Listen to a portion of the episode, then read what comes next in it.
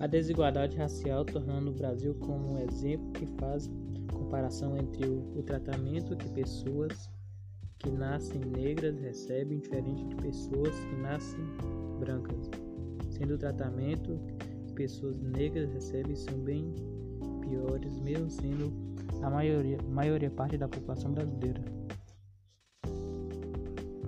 Essa desigualdade pode ser notada de várias formas. Brasil, em uma visão mais ampla, podemos observar onde a maioria das pessoas de pele negra estão e onde elas não estão. Da mesma forma, podemos notar pessoas de pele branca. Os negros são a maioria dos, dos presídios, estão na maioria dos presídios.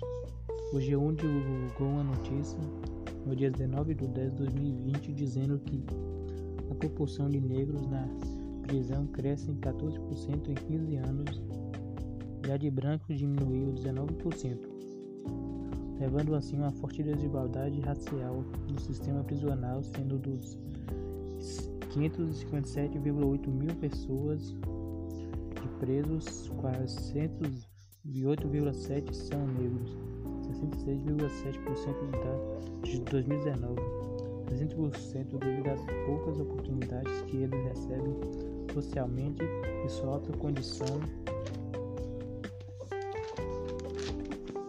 de pobreza tornam-se alvos da política de escasseamento do Brasil.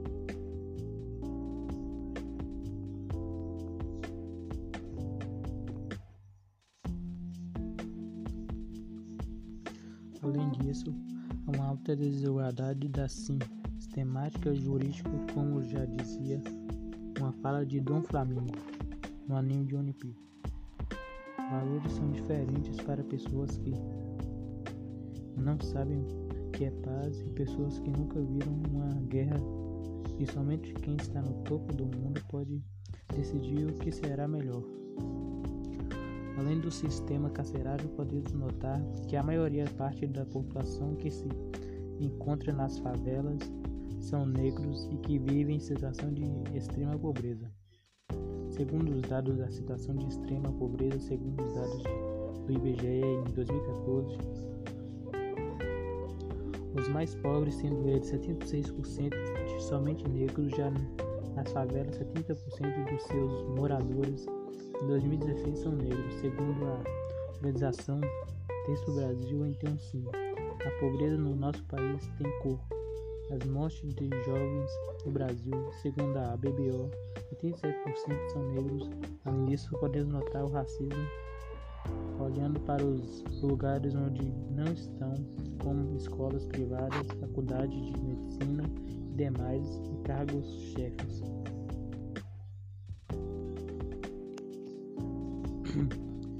Já o racismo no tempo colônia, como esse racismo surgiu? Fonte do Estado de Minas, abolição 130 anos. O racismo se propagou no Brasil com a chegada dos escravos entre os séculos XVI e XIX. Foram cerca de 5 milhões de escravos africanos no país. Eles, além de fazerem as funções consideradas inferiores eram extremamente pobres, já que não recebiam salários e tratamentos como mercado e eram tratados como mercadoria e com sua liberdade sendo controlada. Alguns historiadores consideram a evolução da escravidão no Brasil tardia e feita de maneira errada. Foram desenvolvidas diversas formas de resistência, vinda dos escravizados, desde revoltas até construções de quilombos no Brasil, visando diminuir o controle de massas expostos a eles. Os quilombos surgidos no Brasil colônia visavam refugiar os africanos que buscavam abrigo e até as escravos livres.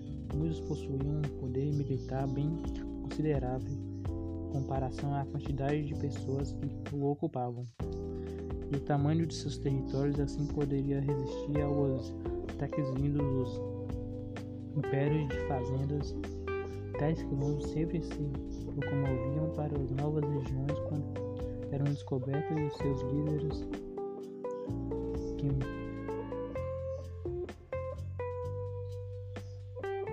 que muitos resistentes eram considerados mente excelente e estrategista e consideráveis líderes de guerra.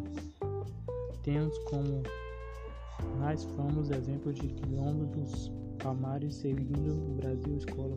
Ele foi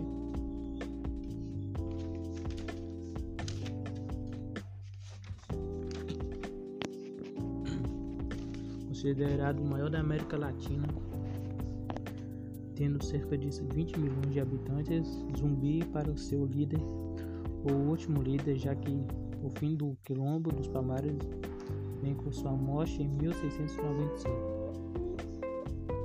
A partir de Zumbi podemos fazer boas referências ao contexto político no Brasil, Zumbi sendo considerado uma figura referencial para a resistência dos nossos povos negros, junto com a evolução da escravidão que, com o tempo, vem sendo desmascarada a formosa Lei Áurea. Nos dias de hoje, leis como a dos cotas raciais e as criações da consciência negras foram criadas potencialmente com o intuito de integrar a população negra a condições dignas na sociedade. Cuja sua desintegração foi devido ao forte preconceito estruturado em crenças antigas e hoje desmascarado, e ao seu fraco acesso à educação, devido à sua desintegração e sujeito à extrema pobreza depois da evolução da escravidão, por não possuírem em terras recursos, acesso à educação, excluídos da cidade e com a escassez de emprego, porém exprimidos para as favelas, e hoje vimos muitas dessas consequências da Lei Áurea apoiada pela, pelo filho de Dom Pedro II e a forte do governo que temia a opressão extrema vinda de outros países. Assinado enquanto Dom Pedro II estava de férias do país, sendo que não estavam em suas plenas assinaturas, sendo que colocar os povos negros na sociedade eram intercedidas por ele, as cotas sendo assim uma forma de diminuir todas essas consequências que sofremos até hoje. O Dia da Consciência Negra é feito com o intuito de